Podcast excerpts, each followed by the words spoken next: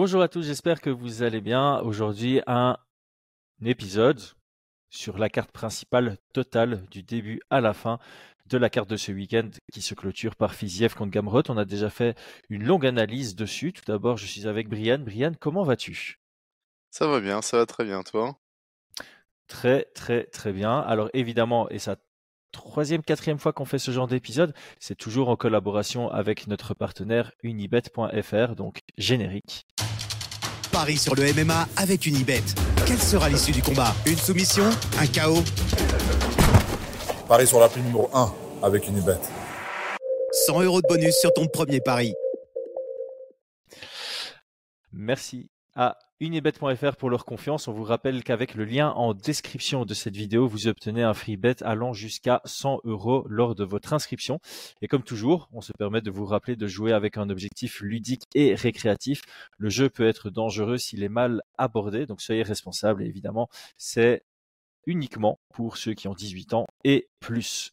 Alors j'ai continué mon monologue, je suis désolé Brian, je te donnerai euh, du temps de parole après, mais euh, je pense que c'est important de faire un petit récap de notre côté par rapport au jeu qu'on fait en interne.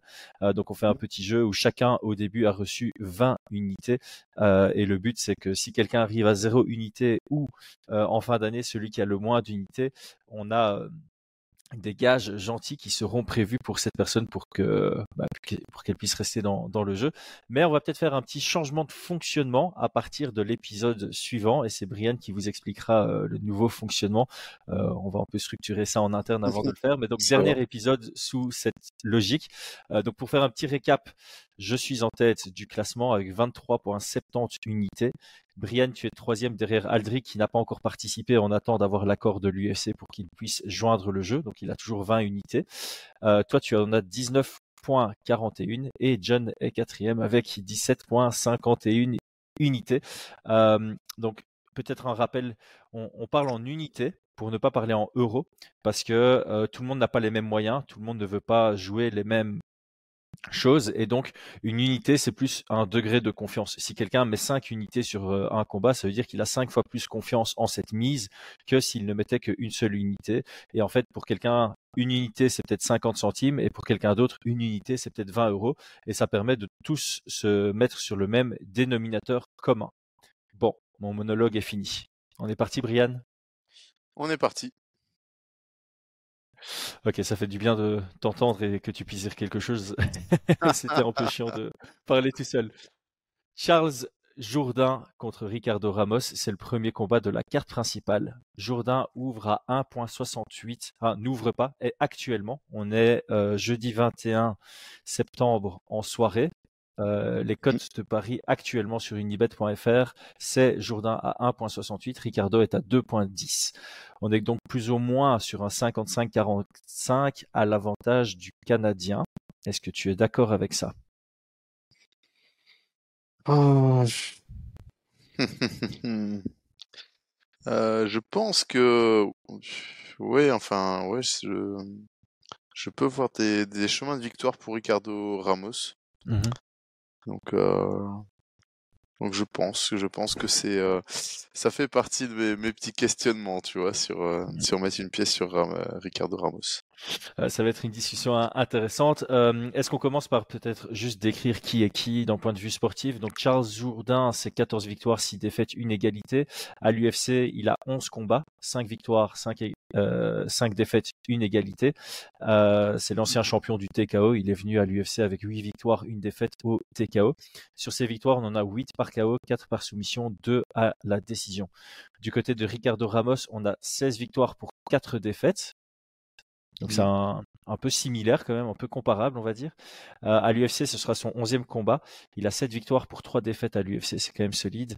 4 victoires par KO, 7 par soumission et 5 à la décision.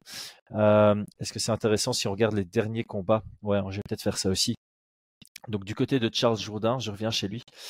Euh, il s'est fait surprendre par Julian Rosa. Il s'est fait soumettre dans la troisième reprise. Ensuite, mm. il enchaîne deux belles victoires contre Andrew, André Yuel et contre euh, Lando Vanata.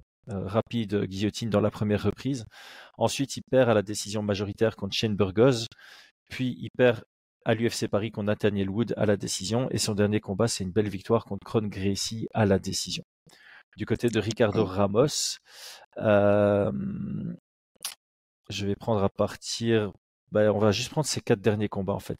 Euh, défaite par Grand Pound dans la première reprise contre Leron Murphy. Ensuite, une belle victoire à la décision unanime contre Bill Algeo. Ensuite, il perd à la décision unanime contre Zabaira Tukugov et il revient sur une victoire très rapide par spinning back elbow contre Danny Chavez. Et on va le souligner, euh, je crois que c'est le seul combattant à l'UFC qui a deux victoires par coup de coude retourné. Ouais, tout à fait. Donc intéressant. Euh, Comment est-ce qu'on décrit euh, Charles Jourdain? Bah, on le décrit, euh, moi si je le décris, il serait plutôt comme un, striker, hein, assez généreux, qui a, des aptitudes. il est relativement complet partout, quoi. Il est relativement complet mmh partout. C'est, ouais, je pense que les Français le connaissent. Hein, il est généreux autant, autant sur sur sur les réseaux que dans la cage, donc il vient vraiment pour pouvoir combattre chercher, chercher le finish. Et mais voilà, il, peut manquer un petit peu de c'est pas, le terme consistance, tu vois, mais de, régularité, tu vois, dans, dans ses mmh. performances, tu vois. Donc,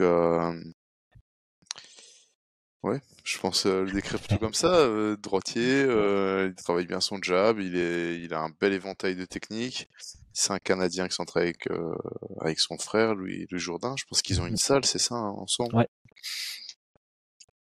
Euh... Ouais, vas-y. tu, tu m'as fait rire parce que je vais te lire ce que j'ai écrit dans mon script ici au-dessus. Mmh euh, Jourdain égale combattant généreux, bon partout, mais pas assez entreprenant. Confiant dans ses compétences, il accepte trop d'aller partout. Euh, donc il y a ce côté un peu positif d'un style généreux, donc c'est un combattant qu'on aime bien regarder. Mmh. Euh, il est complet, donc il, est bon partout. Mais euh, le fait qu'il soit bon partout et que ça lui donne confiance, peu importe où va le combat, ce que je ce que j'entends par pas assez entreprenant, c'est il ne prend pas la main mise sur le la direction du combat. Il accepte euh, que ça aille au sol, il accepte, il est d'accord, il, il, lutte pas assez défensivement, il, accepte d'être sur son dos. Il a une très bonne garde, mais ça peut lui poser problème sur euh, certains certains combats.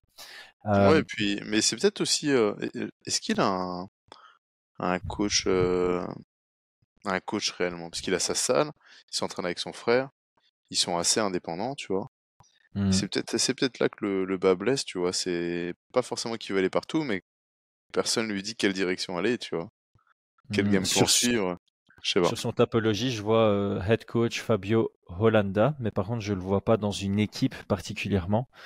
Euh, mmh. Donc ouais, je suis pas assez renseigné là-dessus pour euh, que pour te donner une, une réponse correcte, mais ça pourrait ça pourrait justifier effectivement ce, ce, ce, ce manque de hein. stratégie. Ouais, Mais, mais elle est mmh. intéressante parce que tu vois, par exemple, il devrait pas perdre contre Julian et Rosa.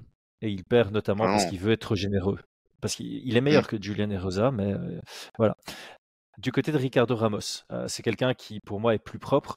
Euh, tu as souligné le, le, jab de Charles Jourdain. Je trouve que Ricardo Ramos a un très beau jab, des bons low kicks, des bons calf kicks.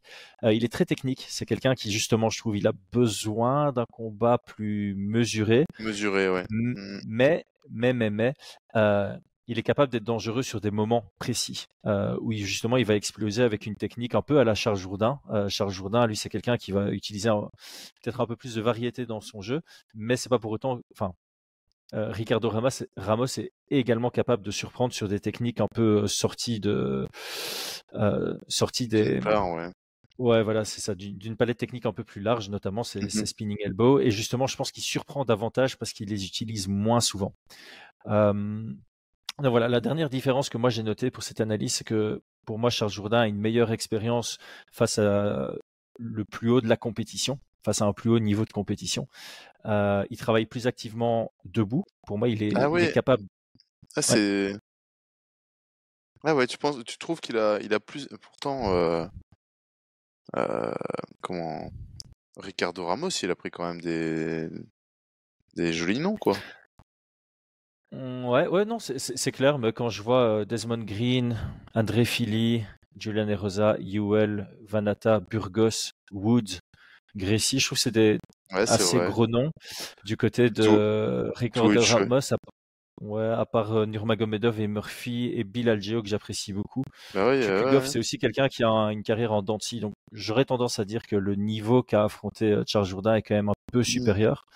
Euh, et donc voilà, moi je pense que je pense que Charles Jourdain est capable d'étouffer euh, Ramos debout euh, par le volume, mais je mmh pense que Ricardo Ramos, tu, tu, vas me dire si tu es d'accord avec ça, avec une bonne stratégie, il peut le faire, notamment avec de la lutte. Euh, je pense que Ricardo Ramos a une lutte euh, assez, assez correcte et devrait être mhm. capable d'amener euh, Charles Jourdain au sol. Et de par les défauts justement de Charles Jourdain d'en peut trop facilement accepter là où va le combat selon les décisions de son adversaire, pourrait bah, s'incliner par décision contre Ricardo Ramos.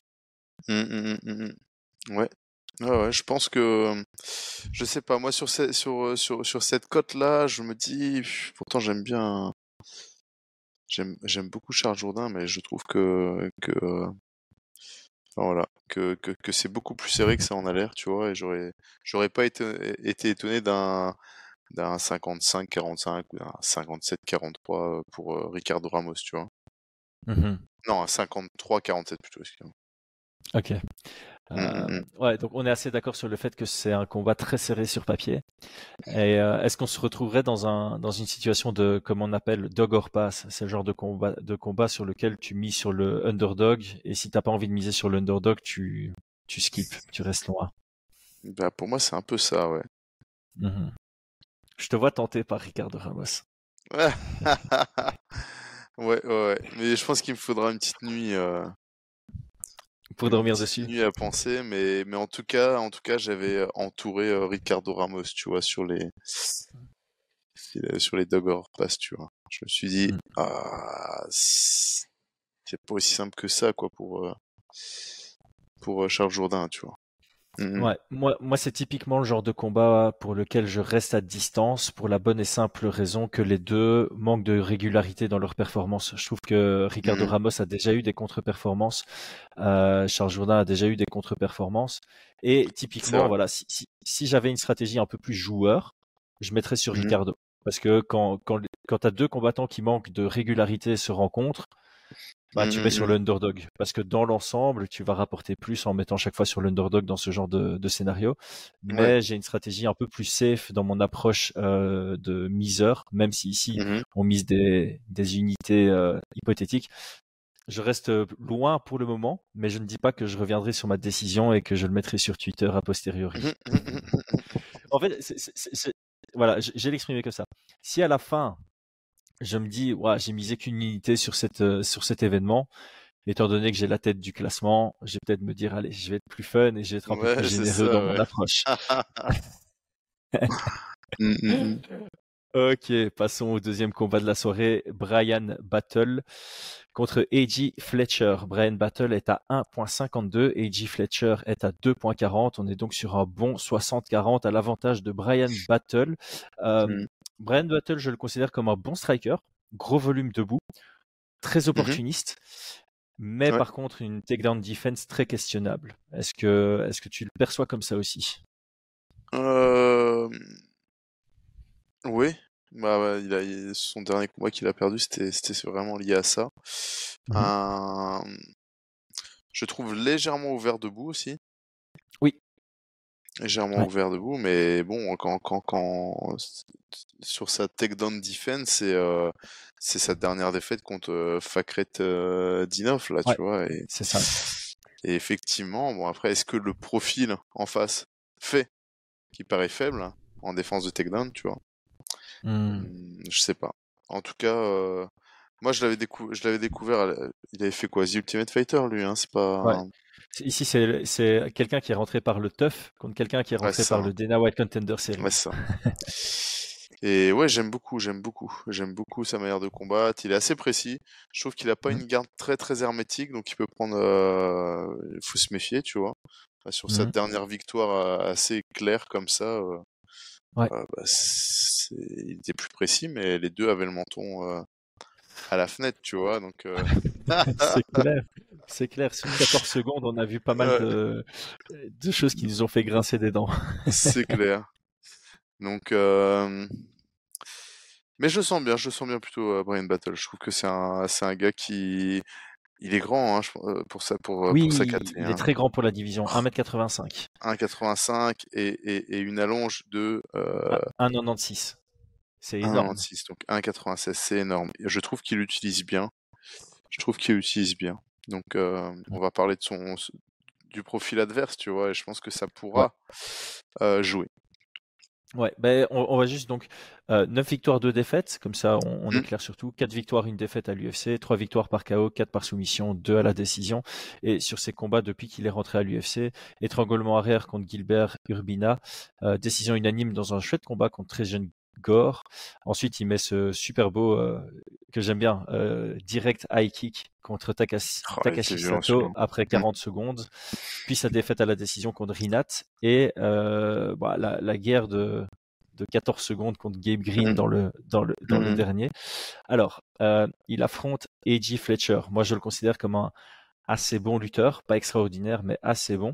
Par contre, il galère mmh. souvent face à des gars face auxquels il n'arrive pas à, scorer ses, ses takedowns. Donc, c'est une opposition mmh. de style, selon moi. Euh, AJ Fletcher, quasi le même palmarès que son adversaire. Donc, on a 9-2 contre 10-2 du côté de AJ Fletcher. Mmh. Euh, 4 victoires par KO, 5 par soumission, une à la décision. La plupart de ces victoires par KO dans son palmarès, ça reste du ground and pound.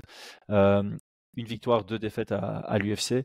Donc il est rentré à l'UFC par un chaos sur euh, genou sauté contre Leonardo Damiani, qu'on a vu au Cage Warriors et à l'Ares, pour ceux qui suivent le MMA plus local. Mmh.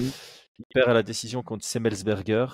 Il perd à la décision contre Ange Louza. Et là, il gagne par étranglement dans la deuxième reprise contre Gorimbo, qui a eu une belle victoire juste après. Euh, donc une, une victoire qui a bien vieilli. Par contre, je suis allé voir les stats de son combat contre Semmelsberger. Il met 4 takedowns sur le combat. Malgré tout, il perd à la mmh décision parce que Semmelsberger a su être impactant debout. Et donc, moi, c'est un peu ça ma question sur ce combat. Euh, Est-ce que d'un côté, on a Battle qui sera capable d'arrêter les takedowns et marquer des points debout? Ou bien est-ce qu'il sera mis sur son dos, mais qui sera capable debout de mettre assez de frappes que pour l'emporter à la décision? Et euh, mon autre question, c'est est-ce que A.J. Fletcher s'est amélioré debout pour être suffisamment menaçant, peut-être mmh. marquer des points debout, et en tout cas pour mieux cacher sa lutte et mieux l'imposer dans ce combat. C'est vraiment euh, très. Ce combat m'intrigue énormément. Oui, ouais, je suis assez d'accord. Je pense qu'il y a, y a, un autre point qui, qui peut jouer, c'est euh, A.J. Fletcher. Je trouve que c'est un, comment on appelait ça, une sorte de power wrestler, tu vois, un gars qui va, qui va mmh. utiliser beaucoup d'énergie sur des, des takedowns un petit peu uniques. C'est pas un grinder, c'est pas un gars qui va travailler pour mettre au sol. Et il a montré aussi des, des signes de fatigue hein, sur, euh, sur ce, ce combat-là contre euh, Stellenberger. Euh, Matthew. Matthew Semmels, Semmelsberger il a montré des signes de fatigue hein, dès le deuxième et puis dans le troisième aussi.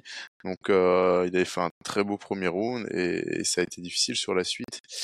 Et c'est ça qui me fait un petit peu pencher ma, ouais, la balance vers, euh, vers euh, Battle, c'est que je peux voir un premier round qui lui échappe des mains à, à Brian Battle. Donc euh, et, et d'être capable, à partir du deuxième, de commencer à s'imposer, et quitte même à trouver une solution dans le deuxième ou troisième, notamment avec des coups de genoux.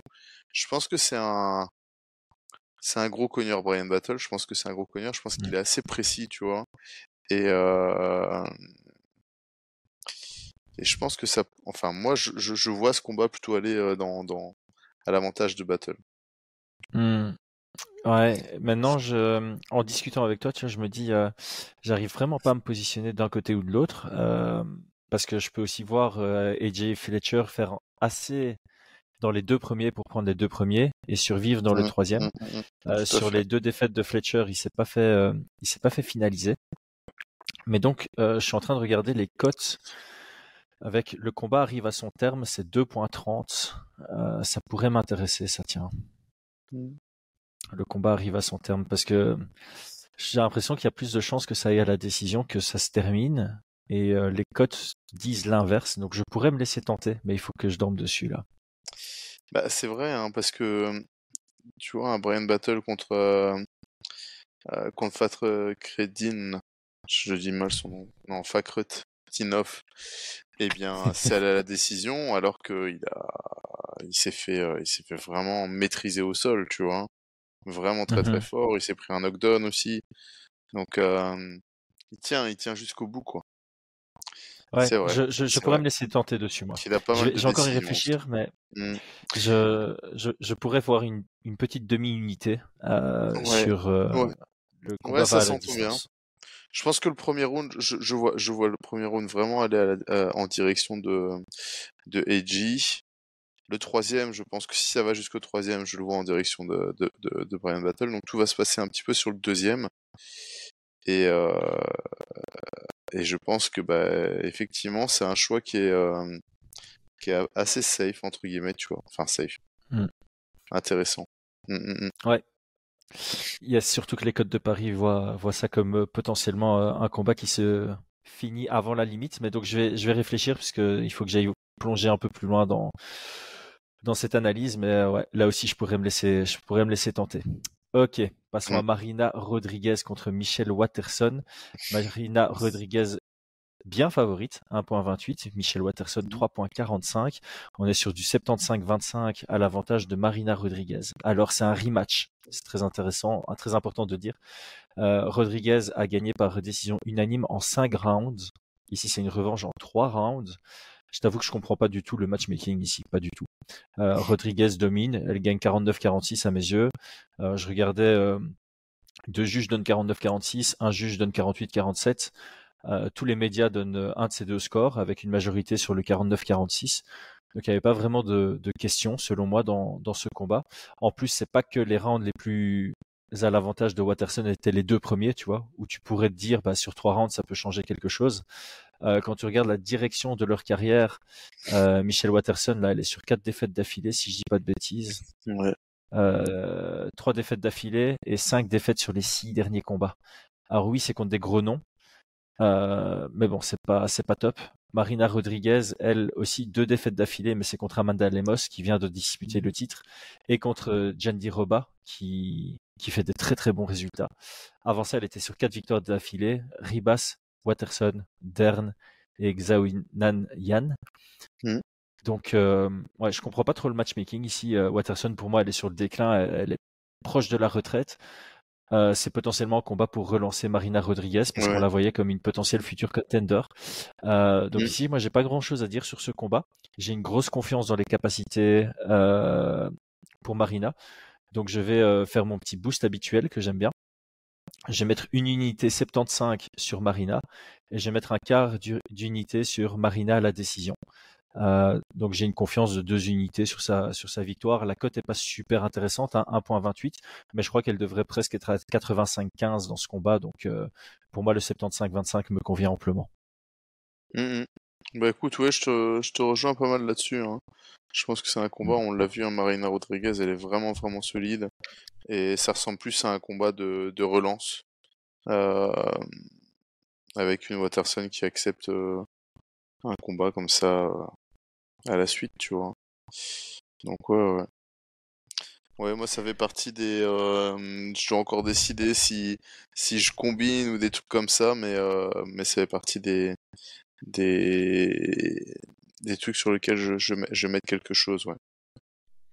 C'est Mhm. euh, typiquement le genre de combat où tu te dis, bon, 1.28, c'est pas super intéressant. Donc, soit tu mises gros, tu vas, tu vas Mhm, taper un mhm. 4 unités en espérant euh, en, en tirer une en retour. Soit tu fais Mhm. comme moi, tu fais des petits euh, sprinkles, là, des petits boosts. Soit tu, Ouais. tu tapes ça dans un combiné euh, parce que le degré de confiance est assez, euh, assez élevé. Euh, ok, bon, on a fait le tour de, de ce combat qui, qui est peu intéressant à, à analyser. On a déjà vu ce qui s'était passé. Les directions de carrière semblent être opposées, donc, euh, donc on semble déjà avoir une réponse. Je serais pas Mhm. mécontent de voir un, un retournement de carrière du côté de Watterson, mais j'ai très très peu d'espoir. Donc passons au co-main event qui est très intéressant quant à lui. Bryce Mhm. Mitchell qui affronte Dan Higuet.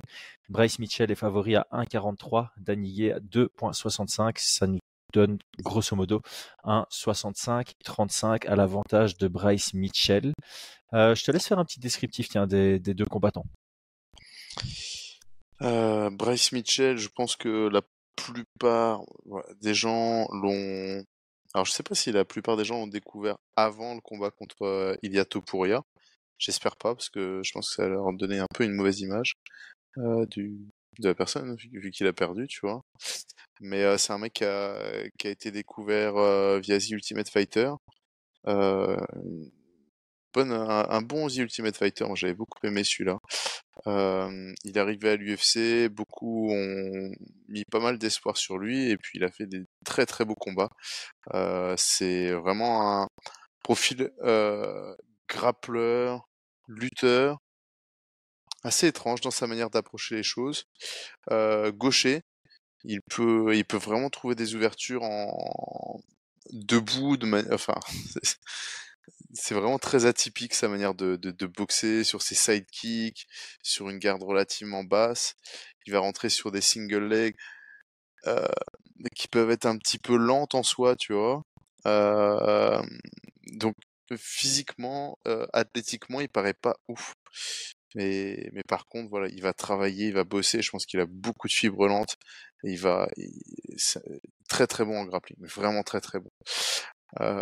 Moi j'aime beaucoup, j'aime beaucoup. Le personnage me fait marrer, hein, mais en tout cas son style de combat, c'est c'est c'est pas de la générosité genre. il est pas là pour faire plaisir au public, mais c'est de la générosité énergétique, tu vois?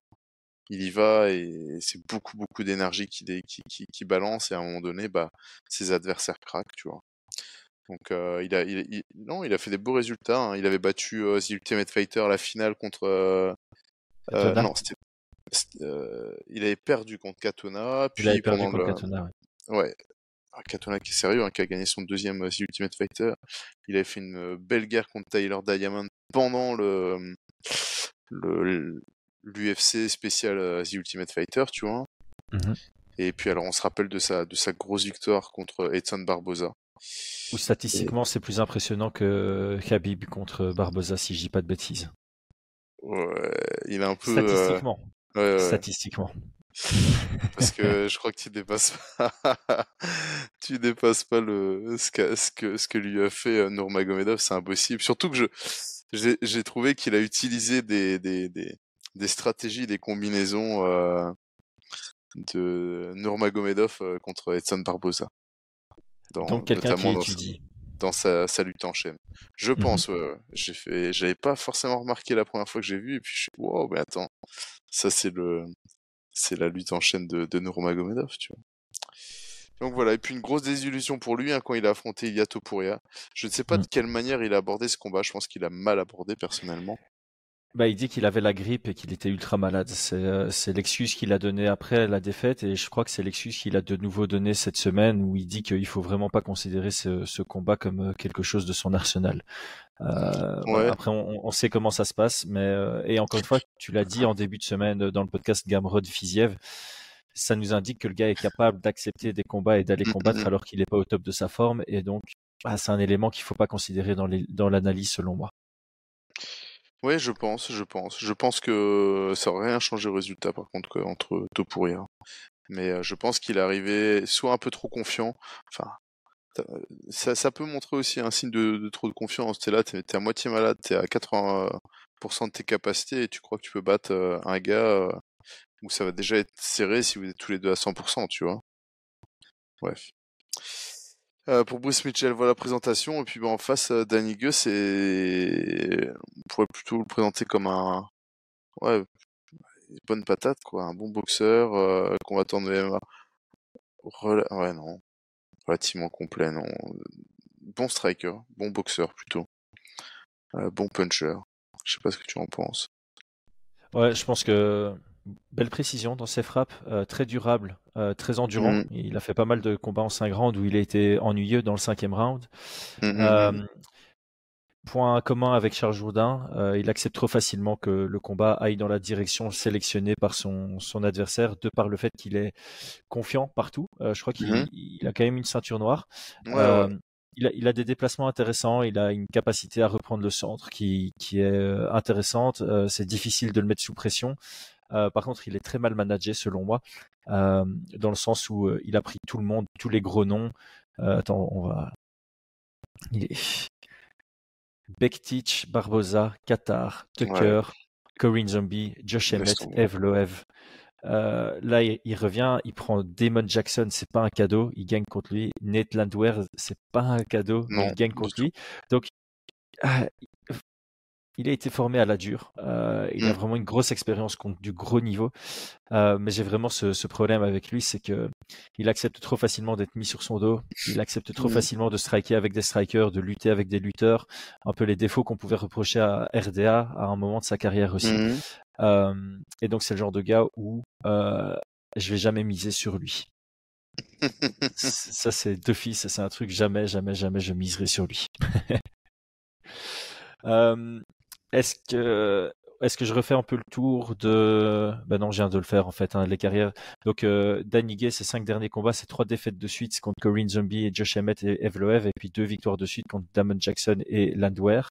Euh, du côté de Bryce Mitchell ben, on était sur une très belle euh, série de victoires que tu as euh, énoncé à hein, Tyler Diamond Moffett Sales, donc des gens qu'on connaît pas très bien, euh, puis Charles Rosa qu'on connaît mieux, André Philly qu'on connaît beaucoup, mieux, Edson Barbosa qu'on connaît beaucoup beaucoup mieux, et puis sa défaite contre Ilya Topuria, donc là il doit se, relancer.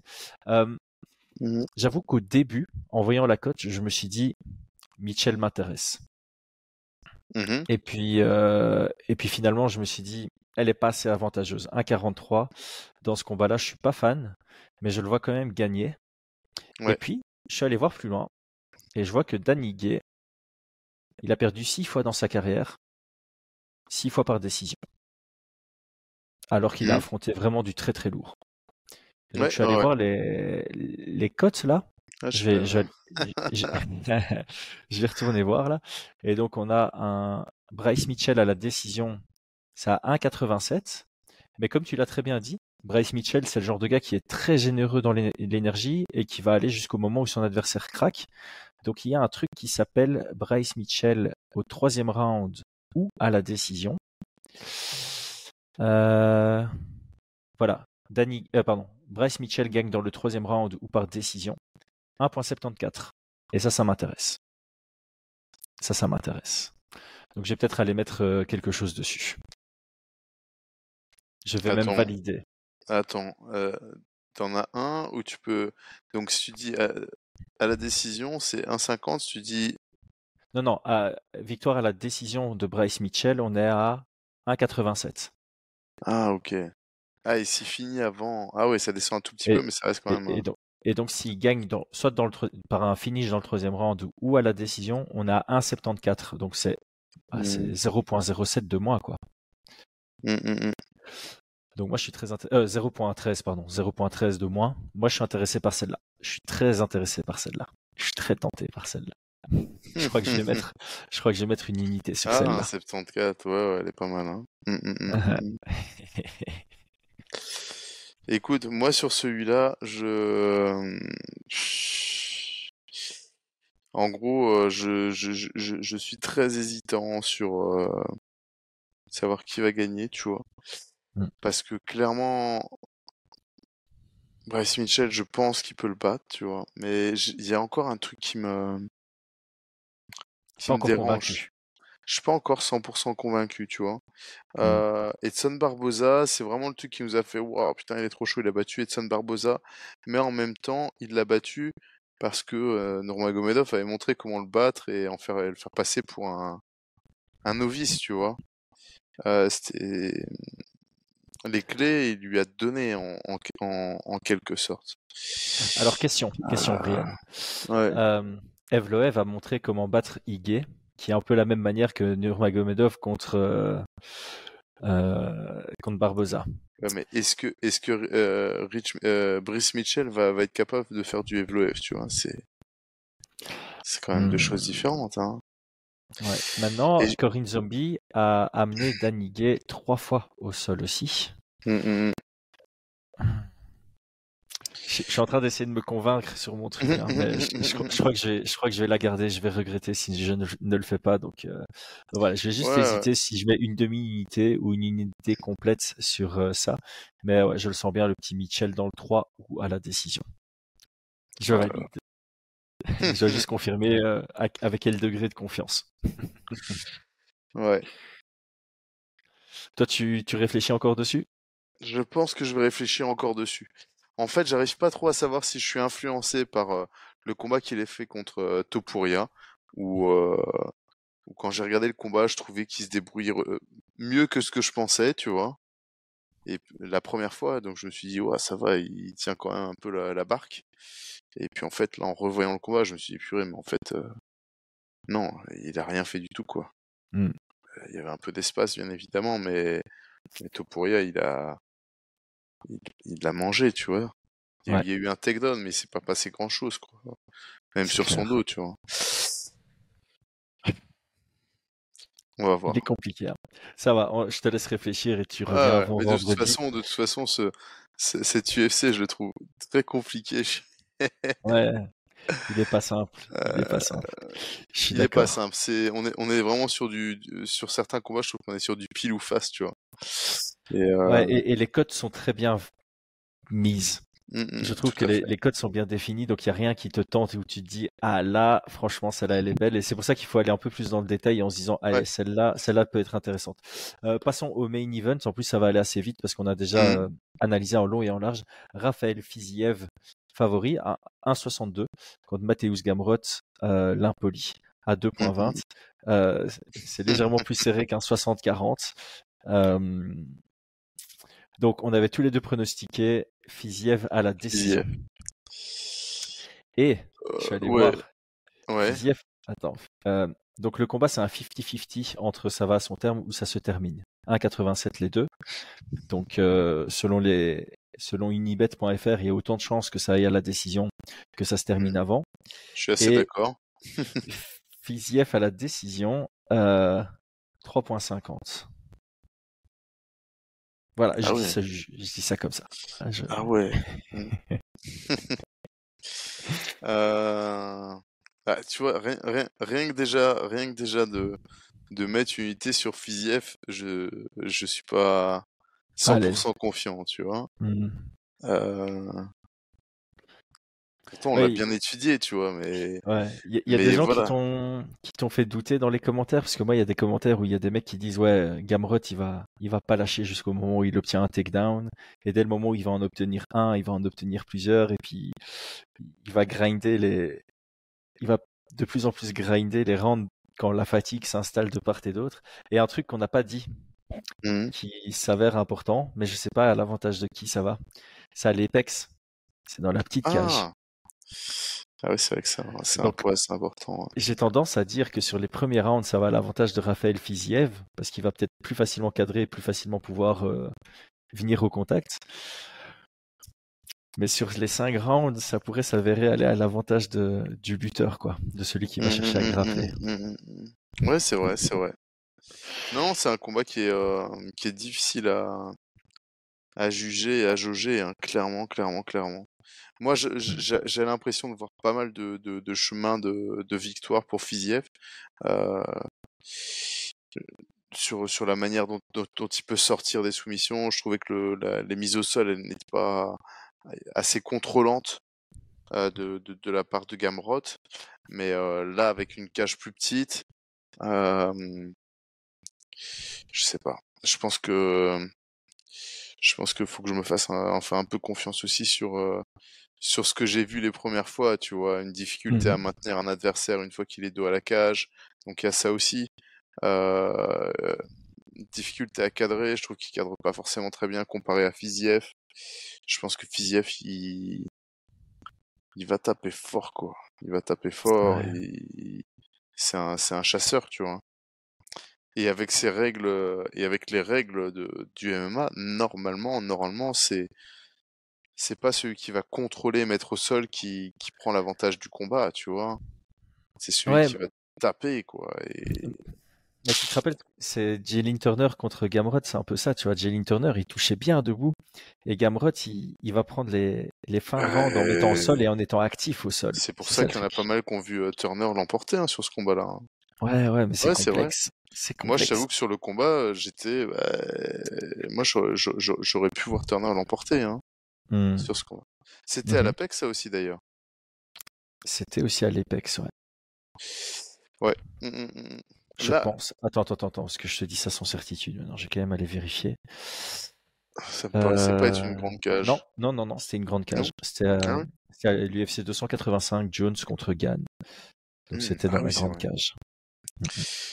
Moi, pour l'instant, actuellement, sur mes codes de Paris, j'avais mis à la toute base, avant de vraiment me poser dessus, le grand, les grands classiques Fiziev. j'avais mis Brice Mitchell, Brian Battle et Mariana Rodriguez. c'est tous mmh. les tous les favoris. Tous les favoris et j'avais aussi coché Ricardo Ramos. 1, 2, 3, 4, 5. Donc le seul favori que j'avais pas euh, coché, c'était Ricardo Ramos. Mmh. Euh, Marina Rodriguez, pour moi, c'était bah, forcément euh, la plus grande favorite et assez confiant. Brice, Mitchell, pour moi, je suis un peu moins confiant, tu vois. Un peu moins confiant sur ce combat-là. Et bah, c'est normal en fait, hein, ça va avec les codes de Paris au final. Hein. si tu regardes. si tu regardes, ça va avec les codes de Paris. Sauf pour Ricardo Ramos, où je pourrais le voir. Euh, c'est vraiment le genre de combat où, où si j'étais joueur, je mettrais ma pièce sur Ramos, tu vois. Mmh, mmh, mmh. Donc pour l'instant, pas de décision. Sinon, tu peux faire le combo des 5 qui était à 9.47 en... Tu fais un 9 fois. Ouais, voilà, je 9.47. Je vais tout valider. Et je vais mettre 10 unités dessus. Parce que de toute façon, avec les nouvelles règles que je vais imposer la semaine prochaine, ça sera pas un problème.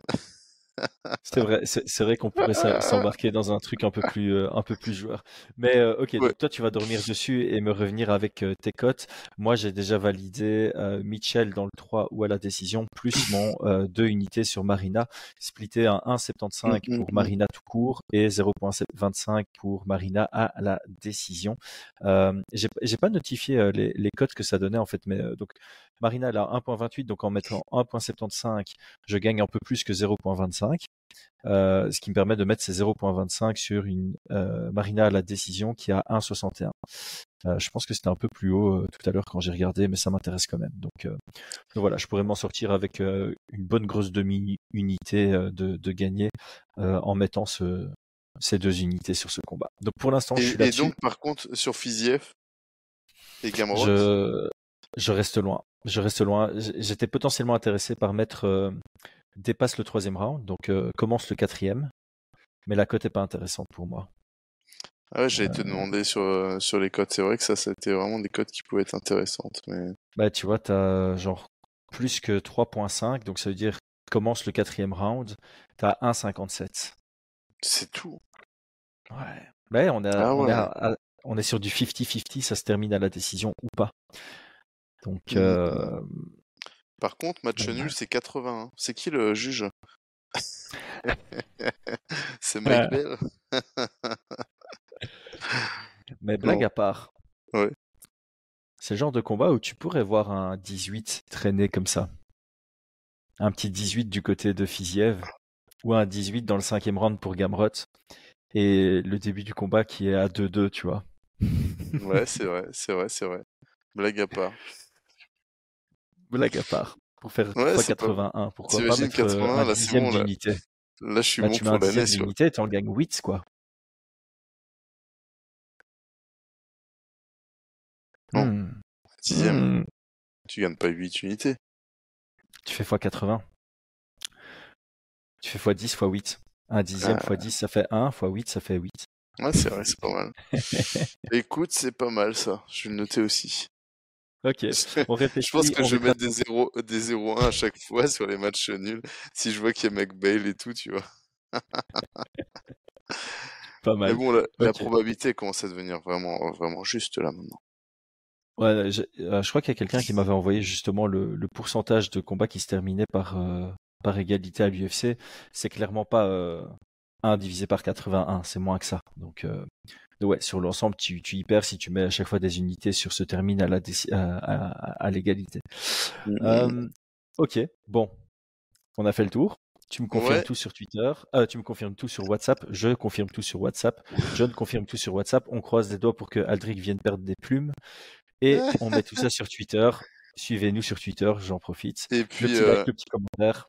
Et puis, comme on pas... aussi. Ouais, et comme on n'a pas beaucoup de temps, euh, donnez-nous un petit peu ce que, ce que vous en pensez en, en commentaire, quoi. Mmh. Euh, est-ce que, est-ce qu'il y a des combats où vous dites non, là c'est sûr ça va passer ou des trucs comme ça, quoi? Ça m'intéresse toujours. Et ça nous intéresse toujours. Ouais, ouais, voilà, ou, ou des trucs qu'on n'a pas vu, mais, mais c'est vrai que c'est, euh, je pense que là, je pense que là, sur, sur ce genre de combat, il faut, ouais, faut prendre des risques, quoi. Mmh. Peu, mmh importe le, peu importe que tu prennes le favori ou pas le favori, je trouve que c'est des combats qui peuvent aller dans les deux sens. Ouais. En tout cas, en tout cas au-delà de ça, la carte est, elle est vraiment intéressante. Hein. C'est une chouette carte, c'est pour ça qu'on a couvert mmh. euh, la carte principale. Ça, ça, faisait plaisir de un peu redécouvrir tous ces combattants d'un point de vue euh, analyse pour pouvoir prendre cet épisode et se motiver à regarder l'événement. Parce que pour rappel, peut-être un bon rappel, hein, euh, le fait de parier de manière ludique, on mmh insiste hein, toujours de manière ludique, ça te permet de pas prendre de risques, hein, de ne pas tomber dans l'addiction du jeu. Et de l'autre côté, ça te permet d'aller te renseigner sur chacune des cartes, ce qui te motive à regarder chacun des combats, ce qui te rend plus fan du, sport. Et c'est ça qui a de chouette. Donc merci à Unibet de nous pousser à faire ça parce que on prend notre pied dans ces épisodes, je trouve. tu, deviens, deviens pas accro au jeu, tu deviens accro au MMA. C'est pas mal aussi. C'est une bonne addiction, on va pas se mentir. ouais, ouais, c'est vrai, c'est vrai. Allez, Brian, un tout grand merci. Top sur tout ça. Toi aussi, ciao tout le monde, un grand, grand merci à tout le monde aussi.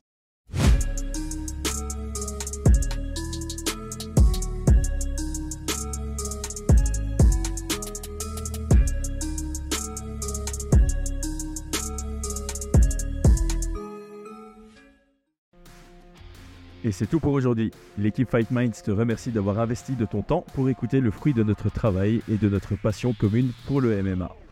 Nous t'invitons à t'abonner à notre podcast et à nous mettre un petit 5 étoiles si notre travail te plaît, ça nous donnera toujours de la force. Et si tu veux donner un petit coup de pouce à notre projet, parle de nous autour de toi, ça contribuera à notre développement. Nous sommes également sur Twitter et YouTube, viens nous y retrouver pour échanger. A très vite pour plus de contenu sur l'art de la bagarre.